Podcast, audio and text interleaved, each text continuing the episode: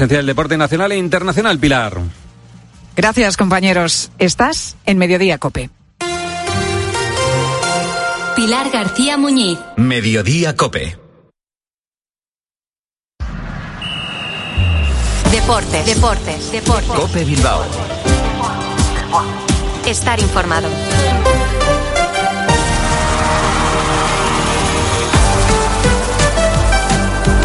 Arrachaldeón, 3 eh, y 25 de la tarde, una hora a la que de lunes a viernes nos citamos con la actualidad del deporte vizcaíno en esta sintonía de Cope Bilbao. Les habla y saluda José Ángel Peña Zalvidea, hoy que es martes 20 de febrero de 2024, día en el que el Athletic ha anunciado la renovación de Gorka Guruceta hasta 2028. Puertas y persianas Suachu, en Recalde, les ofrece la actualidad del Athletic. Una nueva noticia positiva en torno a un Athletic que vive un momento dulce a nivel deportivo y también como vemos en los despachos y es que es importante, era importante para la dirección deportiva del equipo Blanco atar a uno de sus goleadores y además eh, lo ha hecho para las próximas eh, cuatro temporadas. Guruceta era también uno de esos eh, jugadores, de esos varios jugadores que acababan su contrato actual en junio de este 2024. Así que tenemos eh, Guruceta para rato. Le escuchamos cuando evidentemente expresaba su felicidad. Para mí es un sueño seguir en la familia del Athletic, es un premio al trabajo realizado durante estos años y nada, eh, agradecer eh, al club sobre todo cómo han ido las cosas y, el, esfuerzo que ha hecho para que yo siga aquí. es un sueño que se está haciendo realidad. Desde el primer día que llegué al Athletic quería estar jugando en Samamés y por suerte ahora se está dando así.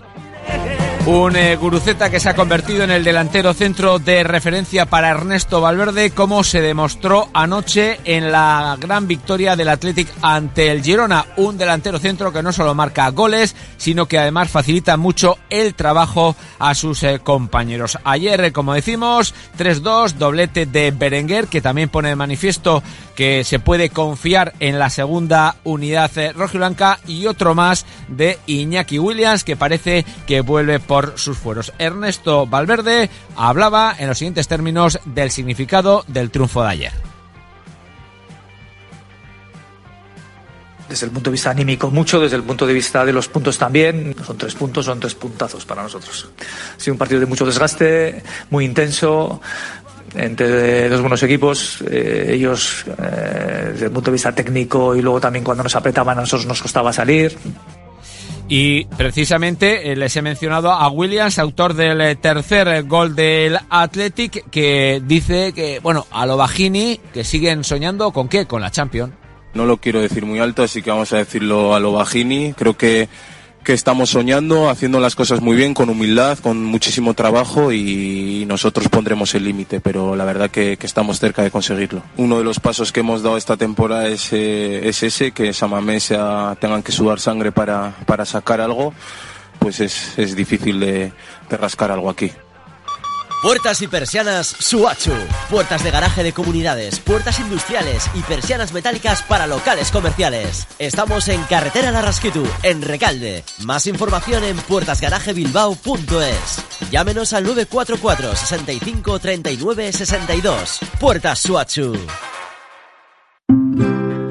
¿Tienes que realizar una reforma y no sabes por dónde empezar? Acércate a Materiales de Construcción Buenavista en Santurchi. En la mayor exposición de Vizcaya encontrarás lo último en azulejos, muebles de baño, mamparas y todo lo necesario para renovar tu baño y realizar tu obra con la mayor comodidad. Suelos laminados, vinílicos y multitud de opciones para ajustarnos a tus gustos y necesidades. También contamos con servicio de ferretería y materiales de construcción en stock. Para el particular y profesional Buenavista es tu almacén. En el polígono El Árbol, Santurchi. Pero hoy no solo vamos a hablar de un guruceta de Gorka, sino también de su hermano John, que con el River poco a poco van escalando posiciones y la salvación eh, ya ha dejado de ser una quimera, la salvación en el grupo 1 de Primera Federación. Terminaremos refiriéndonos al campeonato de mano parejas y a los partidos de playoff que arrancan este jueves. Les invitamos a que sigan con nosotros desde ahora y hasta las 4 de la tarde.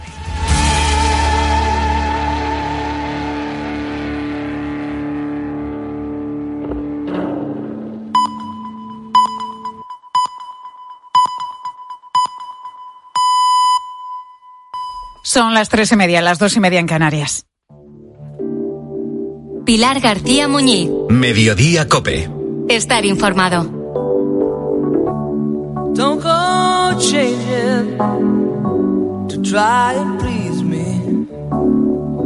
You never let me down before. Mm-hmm. Don't imagine you're too familiar, and I don't see you anymore. Me han hecho una fiesta de cumpleaños súper bonita con todos sus compañeros de residencia allí, con ella, con su tarta, sus velas, con unos globos de fin cumpleaños y la verdad que se lo ha pasado muy bien y estaba muy feliz, sobre todo porque nos ha visto, faltaba parte de la familia, pero, pero sí que los que hemos ido pues la verdad que le, le hemos alegrado mucho. Es David Hermoso, uno de los nietos de Araceli, Araceli Hidalgo, de la residencia de mayores Los Olmos de Guadalajara. ¿Te acuerdas de ella? Seguro que sí, Araceli, que nunca se había enfrentado pues una situación a, como la que tuvo aquel día, el 27 de diciembre de 2020. Se convirtió en la primera persona en España en recibir la vacuna contra el coronavirus. Bueno, pues hoy, hoy Araceli vuelve a ser protagonista porque cumple 100 años. Y no ha parado de recibir felicitaciones, entre ellas la de Emiliano García Paje, presidente de Castilla-La Mancha. En sus redes ha difundido un vídeo homenaje en el que recordaba cómo se convirtió en faro de esperanza para todos. Ella fue un símbolo de esperanza frente al COVID y de confianza en la ciencia. Hoy sigue siendo un ejemplo de optimismo e ilusión. Felicidades, Araceli. 100 años cumple hoy Araceli Hidalgo, una mujer que nació en Guadix, en Granada, que ha vivido desde una guerra civil hasta una pandemia y que hasta la fecha no ha perdido nada de memoria. Pues Araceli está mejor que yo. eh, tiene las, las, piernas, le cuesta andar y tal, por la, por la edad es normal que, que ya eh, pues le, le, funcionan un poco peor, pero de cabeza y de todo está súper bien. O sea, de hecho es que hemos estado hablando un ratito y recordábamos así cosas y ella me recordaba a mí cosas que nos habían pasado de pequeños que algunas yo ni me acordaba. Desde aquí también queremos felicitar a Araceli en su cumpleaños número 100 y que vengan muchos más. Said I love you. That's forever. This I promise from the heart. I couldn't love you any better. I love you just the way you are. Pilar García Muñiz. Mediodía Cope. Estar informado.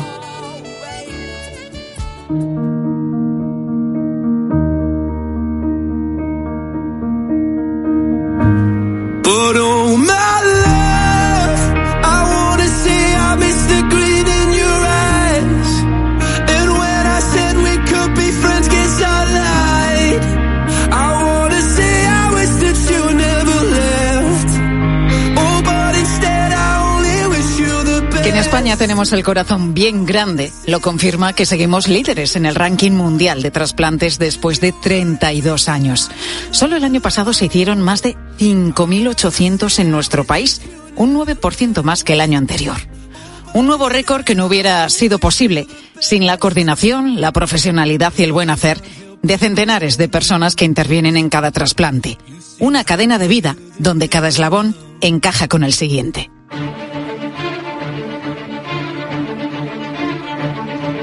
La cadena se inicia con la donación.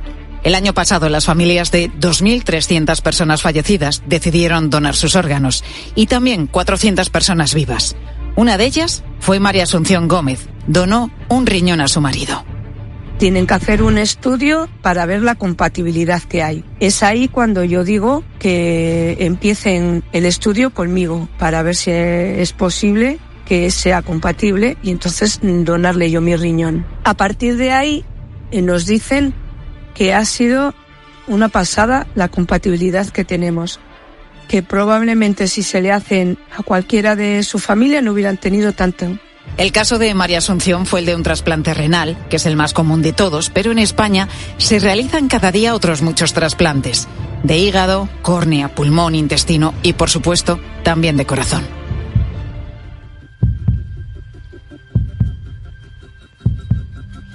Vamos a seguir el hilo precisamente de un trasplante de corazón. La maquinaria se suele poner en marcha en una consulta como la que el doctor Diego Rangel tiene en el Hospital Virgen del Rocío de Sevilla. Los pacientes que tienen insuficiencia cardíaca a lo largo de su evolución, algunos de ellos, un porcentaje que se considera en torno al 7 al 10%, evolucionan en una forma grave que es lo que se llama insuficiencia cardíaca avanzada, que son los pacientes, digamos, que se consideran candidatos a evaluación para el trasplante cardíaco. En ese momento el paciente se convierte en candidato a un trasplante.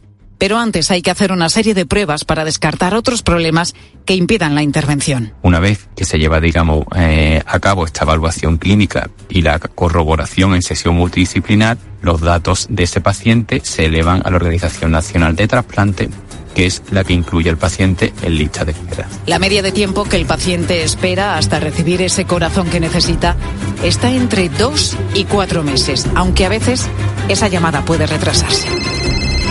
Cuando aparece el corazón compatible, la cadena se tensa y comienza un proceso vertiginoso pero perfectamente coordinado. Un proceso en el que cada minuto es fundamental porque desde que se extrae el corazón del donante hasta que se implanta en el receptor hay un límite de tiempo, como máximo seis horas.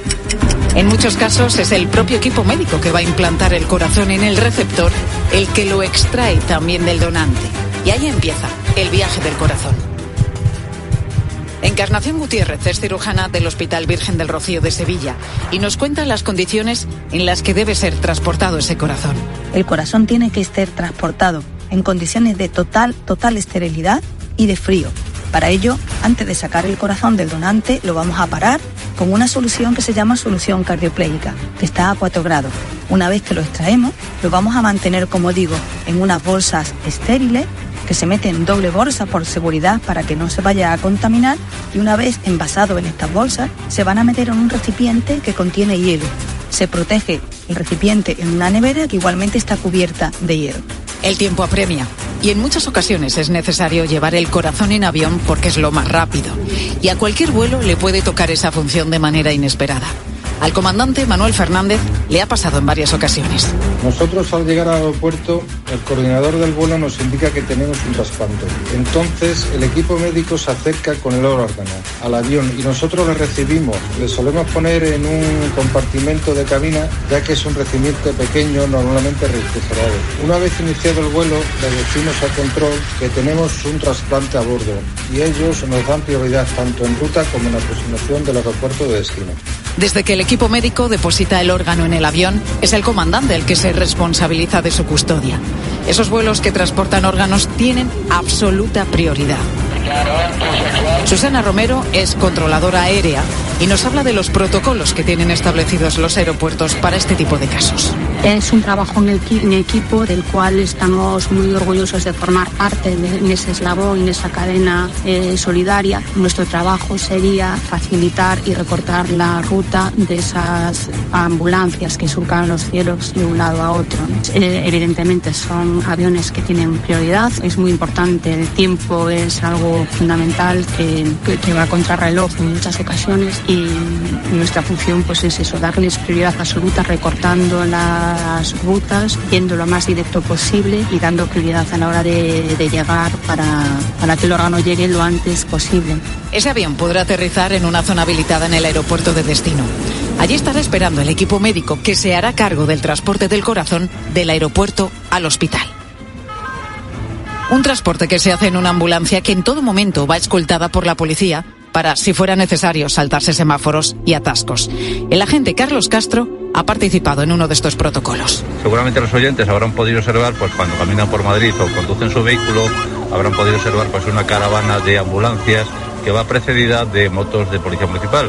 Son motoristas de la Comisaría de Servicios Especiales, son motoristas que tienen como cometido hacer escolta de personalidades y otros servicios entre los que se encuentra el acompañamiento a estas caravanas de SAMUS. No hay tiempo que perder, pero hay que ser muy prudente al volante y evitar frenazos, acelerones o volantazos que pudieran dañar el corazón.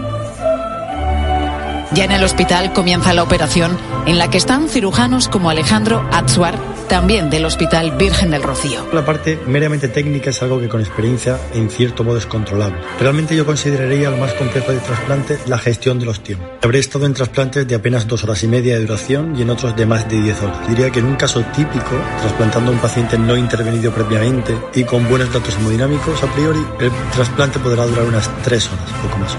Ahí radica para mí la verdadera dificultad del trasplante, no en la parte técnica. El año pasado se realizaron 325 de estos trasplantes en nuestro país. Un trasplante que, según datos de la Fundación Española del Corazón, tiene una tasa de éxito del 85%.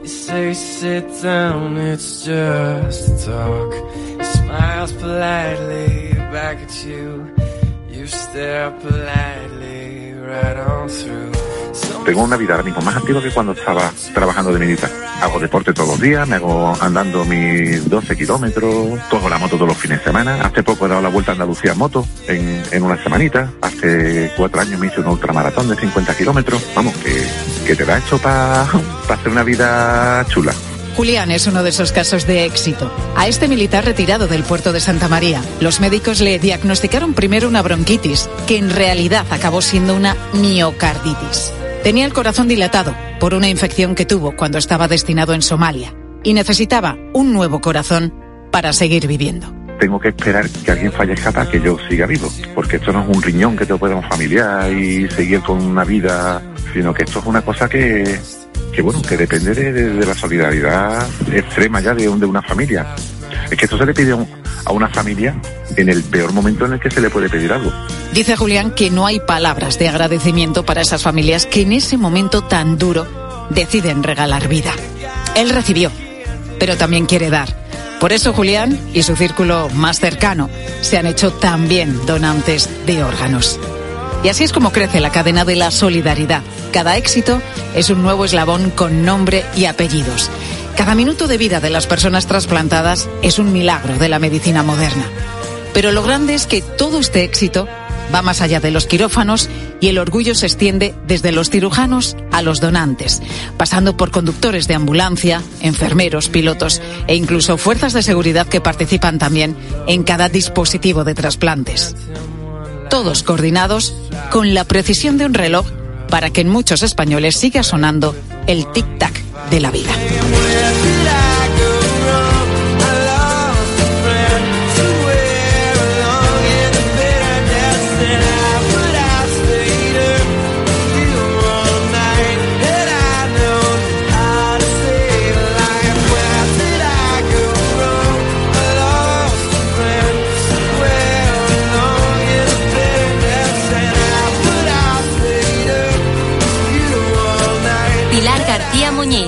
Mediodía Cope. Estar informado.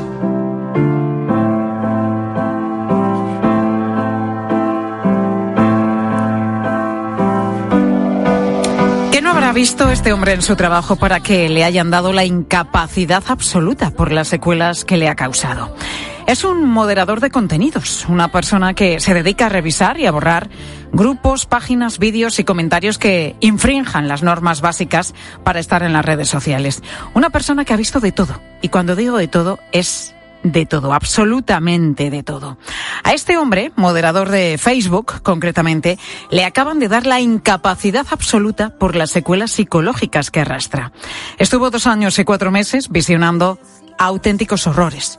Durante toda una jornada laboral, ocho horas diarias, trabajaba en la subcontrata que Meta, el gigante de las redes, tiene en la ciudad de Barcelona. Ahora la Seguridad Social considera que este hombre, a sus 40 años, ya no está en condiciones de trabajar ni aquí ni en ningún otro sitio. Su abogado es Joan Josep Jimeno. Joan, muy buenas tardes.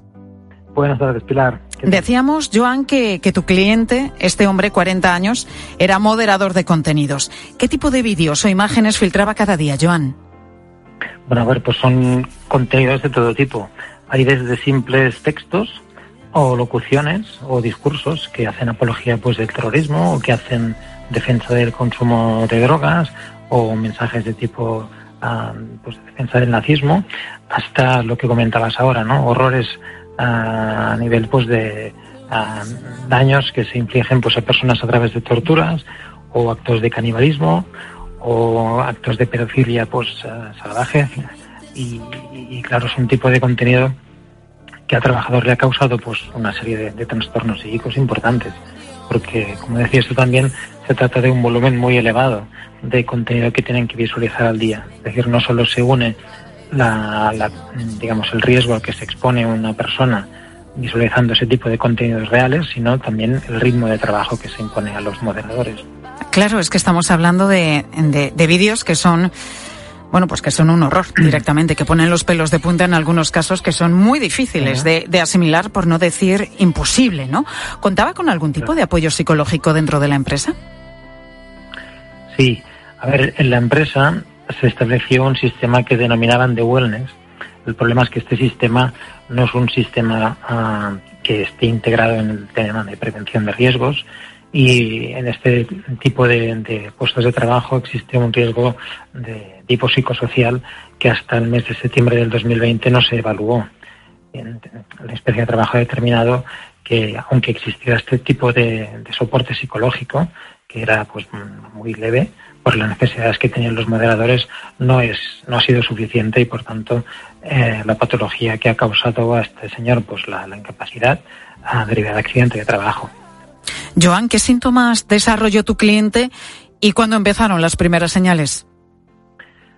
A ver, depende de, del trabajador, los síntomas aparecen más o menos tarde. En este supuesto, pues al cabo de, de unos meses de trabajar ya empezó a sentir pues algunas molestias. Uh, pues básicamente es conciliar el sueño, trastornos a nivel pues de, alimentación, ¿no? dificultad para comer, nerviosismo, estrés, y poco a poco pues fueron incrementando los síntomas hasta convertirse en una situación que, bueno, como resuelve el es incapacitante, ¿no? Ahora la Seguridad Social, como destacábamos hace un momento, considera que no está en condiciones de trabajar ni de moderador de contenidos, desde luego, ni de ninguna otra cosa. ¿Cómo se encuentra a día de hoy? Bueno, a ver, lo que es la fase crítica, evidentemente, está superada. Al ser una, no, no es una cuestión de tipo endógeno, sino que deriva de un factor externo, con lo cual a través de tratamiento y fuera del lugar donde se produce pues la situación de conflicto el trabajador va mejorando. Lo que pasa que todavía no está ni mucho menos en condiciones no de trabajar sino de llevar una vida normal. Bueno, es que... algún tiempo todavía pues de, de, terapia y seguramente seguir con, con la medicación será eh, lo que tú dices, ¿no? La, la, medicación lo que le va a ayudar, pero esto es eh, a largo plazo, desde luego, y toda esa terapia que tiene que continuar con ella durante, durante tiempo. Esta resolución supone un antes y un después para este tipo de, empresas porque este no es un caso aislado. En esta subcontrata de Meta hay muchos más afectados, muchos trabajadores en una situación similar. Claro. A ver, lo novedoso de este caso no, no es la consideración del estrés postraumático como causa invalidante, sino que lo es el hecho de que lo padezca un trabajador de redes sociales, bueno, porque este tipo de, de trastornos es uh, más habitual en, personas que tienen empleos relacionados, pues, por ejemplo, con fuerzas y cuerpos de seguridad, ¿no? que tienen un, trabajo pues, en el que hay riesgo para, para su vida y su, su integridad. ¿no? Lo novedoso del caso es esto, es que afecta a un trabajador de redes sociales. Antes y un después para estas empresas lo veremos más adelante, porque por ahora es una resolución administrativa que la empresa ha impugnado y hasta que no haya una sentencia firme uh -huh. no sabremos hasta qué alcance tiene. Pero desde luego da que pensar y es para reflexionar y, y bueno, nos hace pensar también, sí. ¿no? Sobre todo lo que circula por las redes sociales y sobre el duro trabajo que tienen ahora mismo, pues con todos estos contenidos los moderadores de, de contenidos. Eh, Joan eh, Josep Jimeno, gracias por atendernos en Mediodía Cope. A vosotros. De la dureza precisamente de este tipo de trabajo ya nos habló Ryan Harwick, que también trabajó durante dos años para otra subcontrata de Meta como moderador de contenidos, en este caso para Latinoamérica. En la linterna de Expósito explicaba en qué consistía su trabajo y sobre todo qué tipo de contenidos tenía que moderar cada día. Su testimonio, la verdad, que pone los pelos de punta todo tipo de contenido. Uh, de vez en cuando pornografía infantil, uh, acoso escolar, um, también muchos videos de suicidio o niños cortándose la muñeca. También vimos videos de tortura, como los carteles de México, los narcotraficantes torturando a personas, cortándole los, brazos a una persona desnuda. Era una gran variedad de, de cosas que veíamos. A Ryan lo avisaron antes de formalizar su contrato de algunas de las cosas con las que se podía encontrar, pero dice que la realidad fue muchísimo peor. Cuando me dieron el trabajo, antes de que acepté el trabajo, me explicaron de qué se trataba y me, me mostraban ejemplos, pero no, no, no sé, no sé, no hay nada que le puede preparar para eso. Ryan, por suerte, consiguió dejar este trabajo y salir a tiempo. Lo normal es que los trabajadores de este tipo de empresas que se dedican a moderar contenidos abandonen a los pocos meses de empezar o se cojan un- una baja directamente porque esto es inaguantable, que es precisamente lo que le ha sucedido a muchos de los que trabajan para Meta en la ciudad de Barcelona.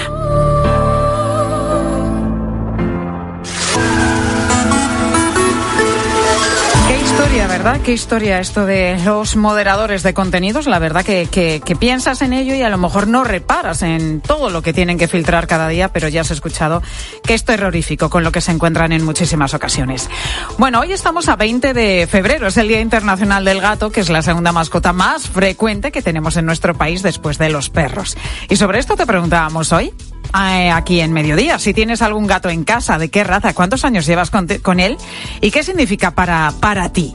¿Qué nos han dicho los oyentes? Ángel Correas, buenas tardes. ¿Qué tal, Pilar? Muy buenas tardes. Bueno, Ollane tiene un perro de 10 años y además tiene un gato de 3 añitos en casa. Dice que ya siempre ha sido de perros, pero que ahora, bueno, pues le ha dado por combinar esa experiencia, en principio, como el agua del aceite, de tener un gatito y también un perrito.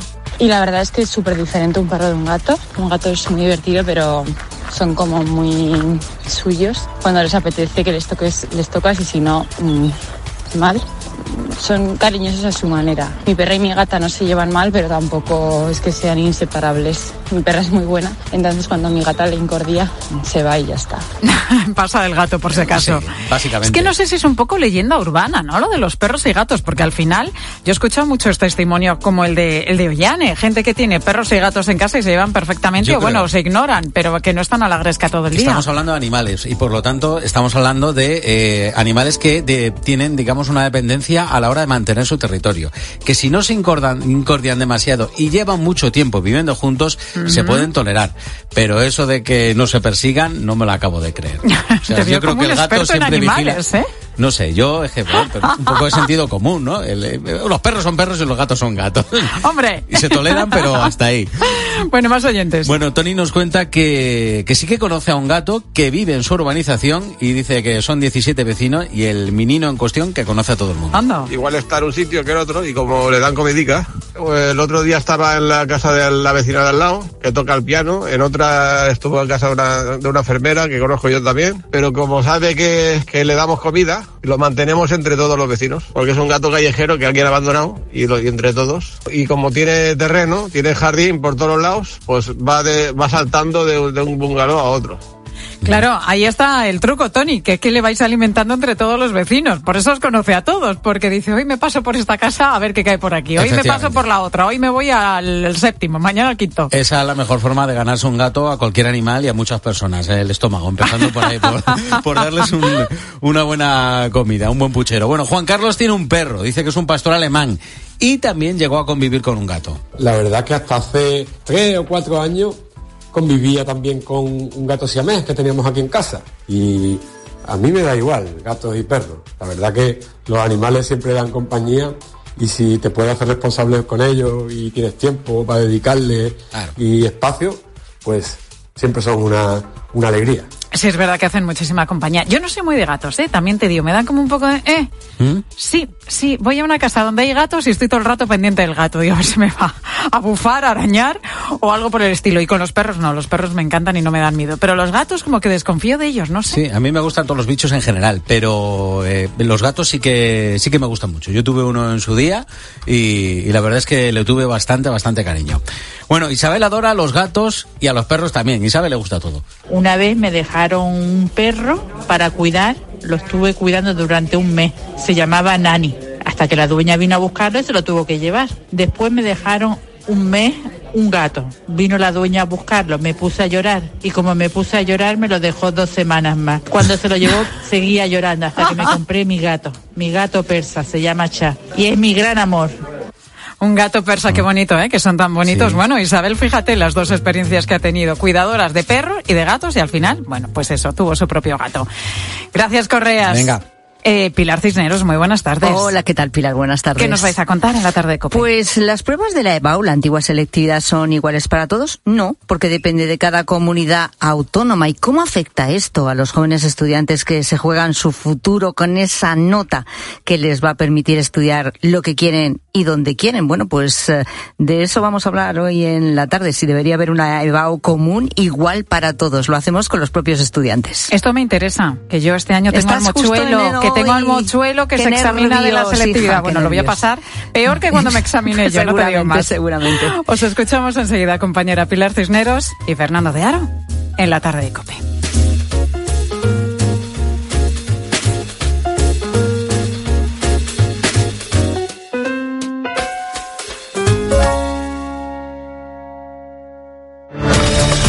Escuchas Mediodía Cope. Con Pilar García Muñiz. Estar informado.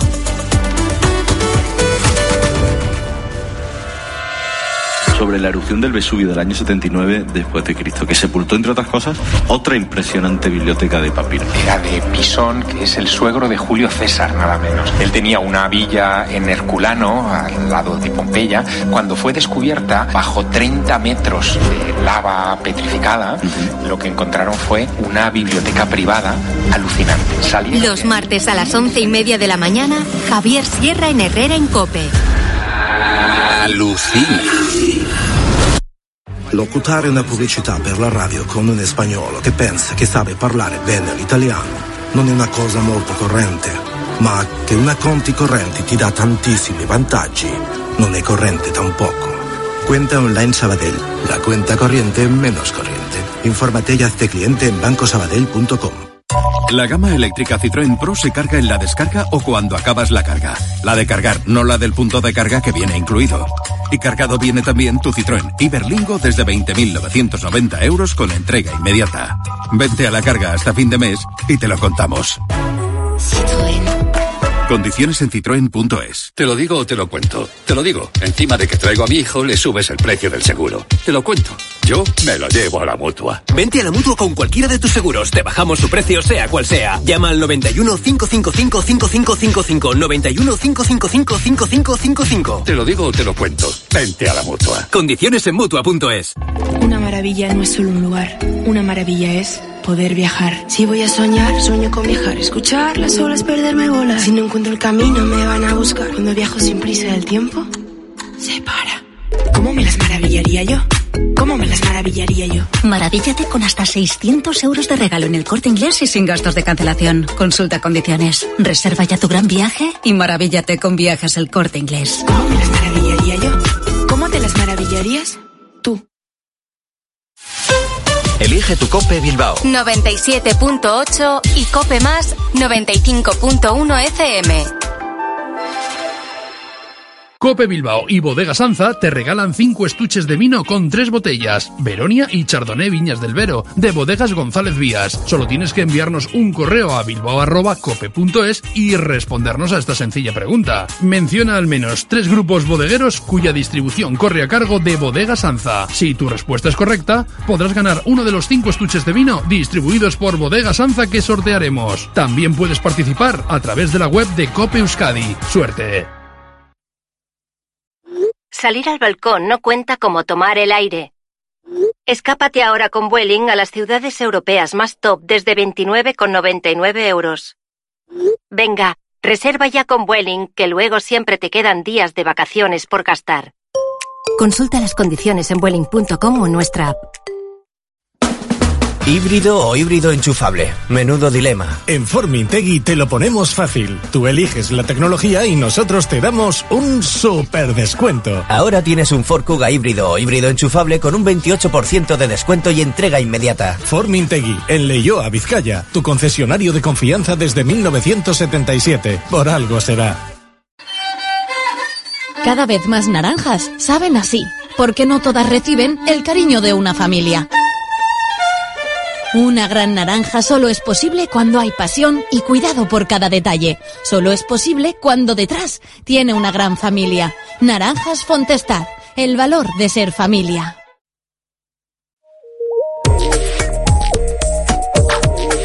Escuchas Cope. Disfruta del mejor entretenimiento y sigue la actualidad en cope.es. TDT, Onda Media, FM y en tu móvil.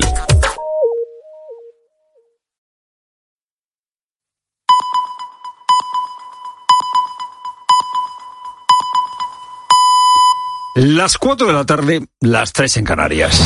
Con Pilar Cisneros y Fernando de Aro, la última hora en la tarde. Cope, estar informado.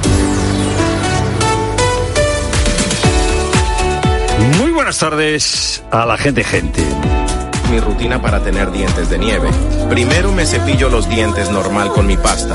Después me pongo el... Una de las últimas tendencias en TikTok, TikTok es la red social china que, eh, bueno, emite, la que se cuelgan vídeos cortos. Una de las últimas tendencias en TikTok, que es una de las redes sociales más usadas en todo el mundo, es colgar vídeos con consejos para evitar dejarse mucho dinero en el dentista. En realidad, en TikTok hay vídeos de todo tipo. Algunos vídeos nocivos, algunos vídeos adictivos, algunos vídeos que no respetan la infancia. De hecho, la Comisión Europea ha empezado una investigación para evaluar si TikTok puede estar en contra de lo que dice la Ley Europea de Servicios Digitales porque no respeta a la infancia, porque puede estar utilizando los datos que se cuelgan en TikTok sin respetar la privacidad. Pero es, es, es, es interesante preguntarse por qué nos enganchamos a TikTok. Por tres razones porque buscamos la satisfacción, porque necesitamos pertenecer a una comunidad y porque necesitamos hacer cosas bonitas. Buscamos la satisfacción. En realidad ese es el gran motor del hombre, la búsqueda de la mayor satisfacción posible. Y nos satisface recibir comentarios positivos y ver cosas más o menos divertidas o más o menos interesantes. Y nos sentimos menos solos cuando usamos TikTok y nos sentimos contentos por saber hacer vídeos. Antes de condenar a una red social, antes de condenar nada, hay que saber, o merece la pena saber, qué nos dice esa red social de nosotros mismos. El drama no es que busquemos la mayor satisfacción, el drama es que TikTok nos ofrece una satisfacción muy escasa. Uno siempre tiene que saber cuando su equipo juega cuál es la camiseta que uno lleva.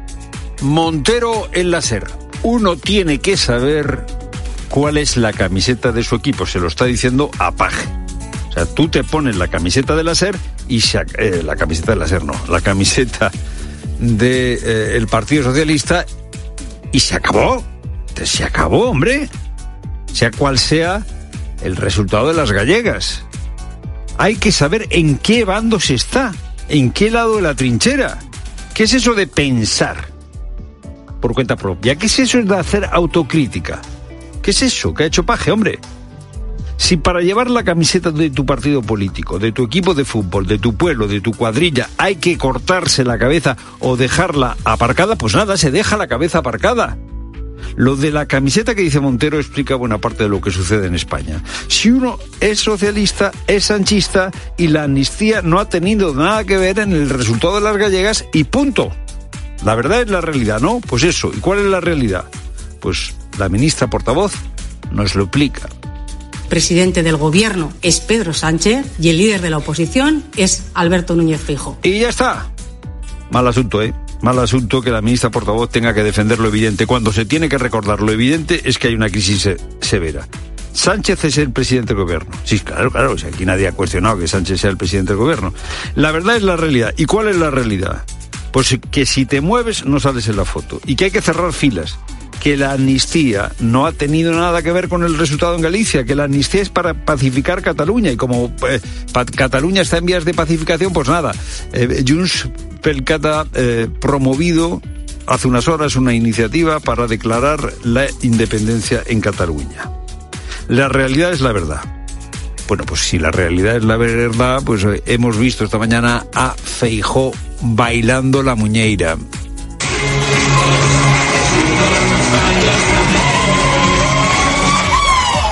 Si querían que las elecciones gallegas fuesen un plebiscito sobre mi liderazgo, ahí tienen el resultado. Y si querían que Galicia validase su modelo, ahí tienen el fracaso rotundo del modelo sanchista. Feijó baila la muñeira y cuando son las cuatro, casi cinco de la tarde del martes, todavía Sánchez no ha dicho esta boca es mía sobre las gallegas. Es lo primero, no lo único. Buenas tardes, pilocineros. Buenas tardes, Fernando. Buenas tardes a todos. Contamos también que Pedro Sánchez viajará mañana a Marruecos. Moncloa anuncia que lo hará acompañado del ministro de Exteriores, José Manuel Álvarez, pero no especifica si allí será recibido por el rey Mohamed VI. Ricardo Rodríguez.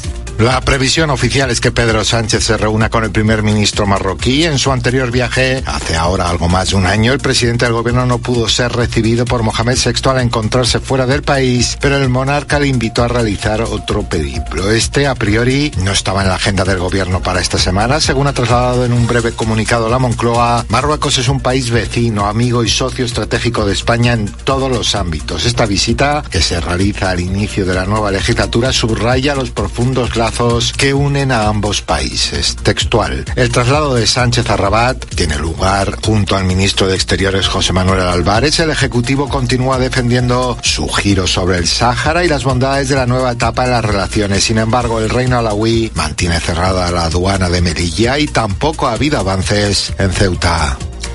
Y trabajaba como moderador de contenidos de Meta, pero tal ha sido la dureza de su empleo que un juzgado ha concedido a un hombre la incapacidad absoluta por las secuelas que le ha ocasionado.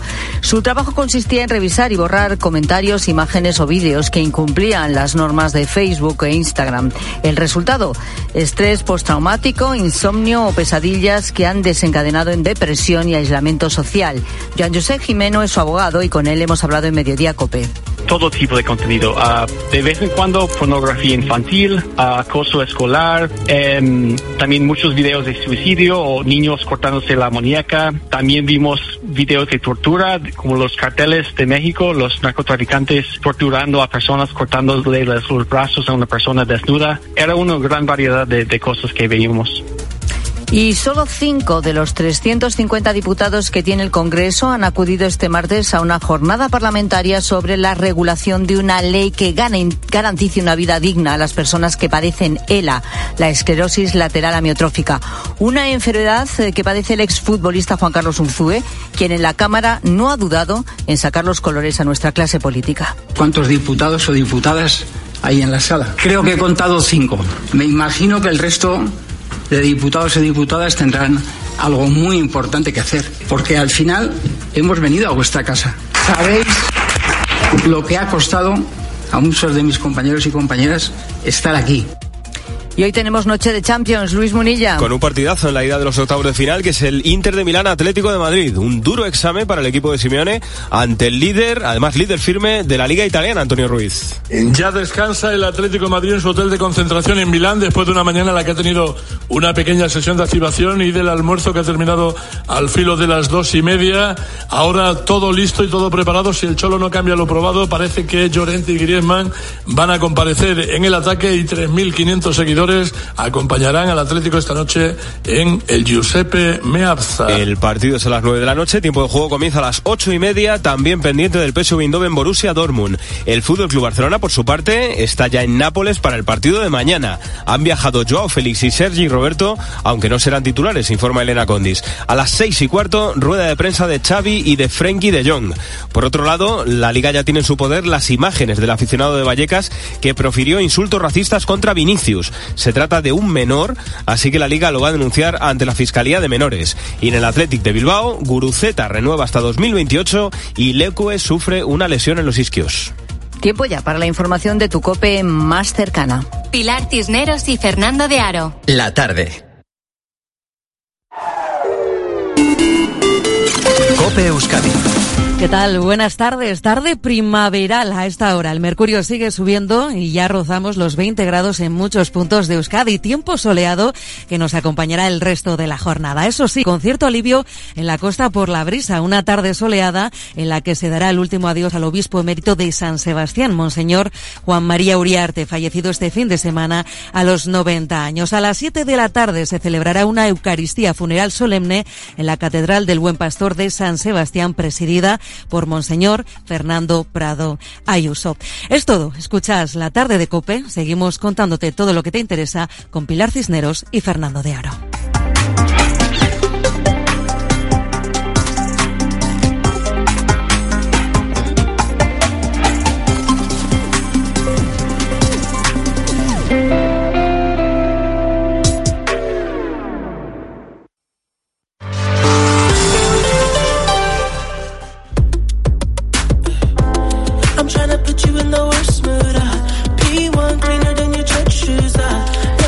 Las 4 y 10 minutos, hora menos en Canarias. Mira, unos 300.000 alumnos están cursando este año segundo de bachillerato.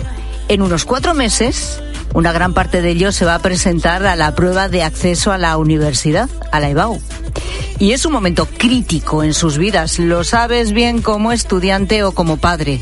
De ese examen va a depender poder estudiar lo que quieres y donde quieres.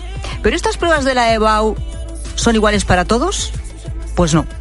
Las competencias en educación están transferidas y cada comunidad autónoma pone sus propios exámenes y hasta evalúa de forma diferente. Un estudiante que se presente al examen en Asturias no tendrá las mismas preguntas que aquel que lo haga en Andalucía, aunque se examine de las mismas asignaturas. El Ministerio de Educación es verdad que fija los contenidos que los alumnos deben adquirir para superar la prueba, pero no especifica cuáles deben ser las preguntas que entran en el examen. Eso ya depende después de cada comunidad autónoma. Es que ni siquiera coinciden las fechas de los exámenes, como bien sabemos. Y una de las cosas que más sorprende, por ejemplo, es lo que pasa con las faltas de ortografía. Si cometes una falta en un examen en Extremadura, te quitan medio punto. Mientras que si cometes una falta en Baleares, no pasa nada. No te quitan puntos hasta la sexta falta de ortografía. ¿Es, por tanto, un sistema que genera desigualdades entre los alumnos? Hombre, pues sí, lo es. Y de hecho, los expertos que hemos consultado en la tarde así lo confirman. Pero ¿cómo lo viven los propios estudiantes? ¿Les preocupa esta desigualdad? Clara tiene 17 años, estudia en Madrid el bachillerato de humanidades. Hola Clara, ¿qué tal? ¿Cómo estás? Buenas tardes. Buenas tardes. ¿Quieres estudiar Bellas Artes? ¿Cuánto te preocupa la EBAU? Faltan cuatro meses para, para el examen. ¿Qué nota te piden? ¿Qué nota crees que tienes que sacar para entrar? Eh, yo tengo que sacar aproximadamente un 10, bueno, un poquito menos, 9,9, y quiero entrar en la Complutense para hacer Bellas Artes, como tú has dicho. Y la verdad que de momento no me preocupa tanto, porque a ver, aún estamos a cuatro meses y tal, pero bueno, cada, según van pasando los días, cada vez me estresa más, y bueno, va a llegar un punto en el que el estrés va a ser muy grande. Qué barbaridad. Blanca eh, también tiene 17 años, como tú, Clara, y está estudiando en Murcia el bachillerato biosanitario. Hola, Blanca, ¿qué tal? ¿Cómo estás? Buenas tardes. Hola, buenas tardes. ¿Tú quieres estudiar medicina en alguna universidad en concreto? ¿Qué nota de corte pidieron el año pasado? Pues el año pasado la nota de corte se quedó en un 13,1 y yo a mí me gustaría estudiar medicina aquí en la Universidad de Murcia y esa es la nota que me piden de momento. Eh, te pregunto lo mismo que le pregunto a Clara. ¿Cómo estás de agobiada a cuatro meses para ese examen de, la EBAU? Hombre, em, ahora se está empezando a notar más el agobio, como había dicho Clara, cada día que pasa se va notando más, lo ven más cerca y, ya estoy un poco más concienciada de que lo tengo, tengo que hacer el examen ya en cuatro meses. Oye, ¿y entre vosotros, eh, entre los compañeros, entre, bueno, pues los alumnos. Clara, este comentario de que por qué tienen que ser diferentes los exámenes, ¿esto eh, lo hacéis, lo comentáis o no? Sí, de hecho, hace unos días eh, ya tuvimos una conversación sobre esto, eh, incluso antes de que supiéramos de la existencia de este programa, lo estuvimos hablando. Y sí que es algo que es, es un tema que surge a veces y que sí que lo comentamos y que en general tenemos todos una opinión muy parecida. ¿Y tú, Blanca, eh, os pasa lo mismo? Porque a ti en qué te puede perjudicar que tu examen en la Comunidad de Murcia no sea igual, por ejemplo, que un estudiante que quiera estudiar medicina y que se examine, pongamos, pues no sé, en Asturias. Pues sí que, por ejemplo, mi EBAU suele, la de Murcia, suele ser un poquito más fácil, suelen decir. Entonces, a lo mejor las notas de corte se quedan muy altas. Tú, al final, tu nota es mejor, pero tienes menos posibilidades de entrar a la universidad de tu ciudad y te obliga a tener que irte, porque al final, con un 13, eh, con un 13 exacto o con un 13 con uno, a lo mejor te quedas fuera de la universidad y eso te acaba perjudicando. Ahora sigo hablando con vosotras, ¿eh? con las dos, con Blanca y con Clara. Pero antes dejadme que salude a Lorenzo Silva, que es escritor, es columnista y es colaborador de este programa de la tarde y nos acompaña los martes y los jueves para poner su reflexión, luz sobre los temas que aquí tratamos.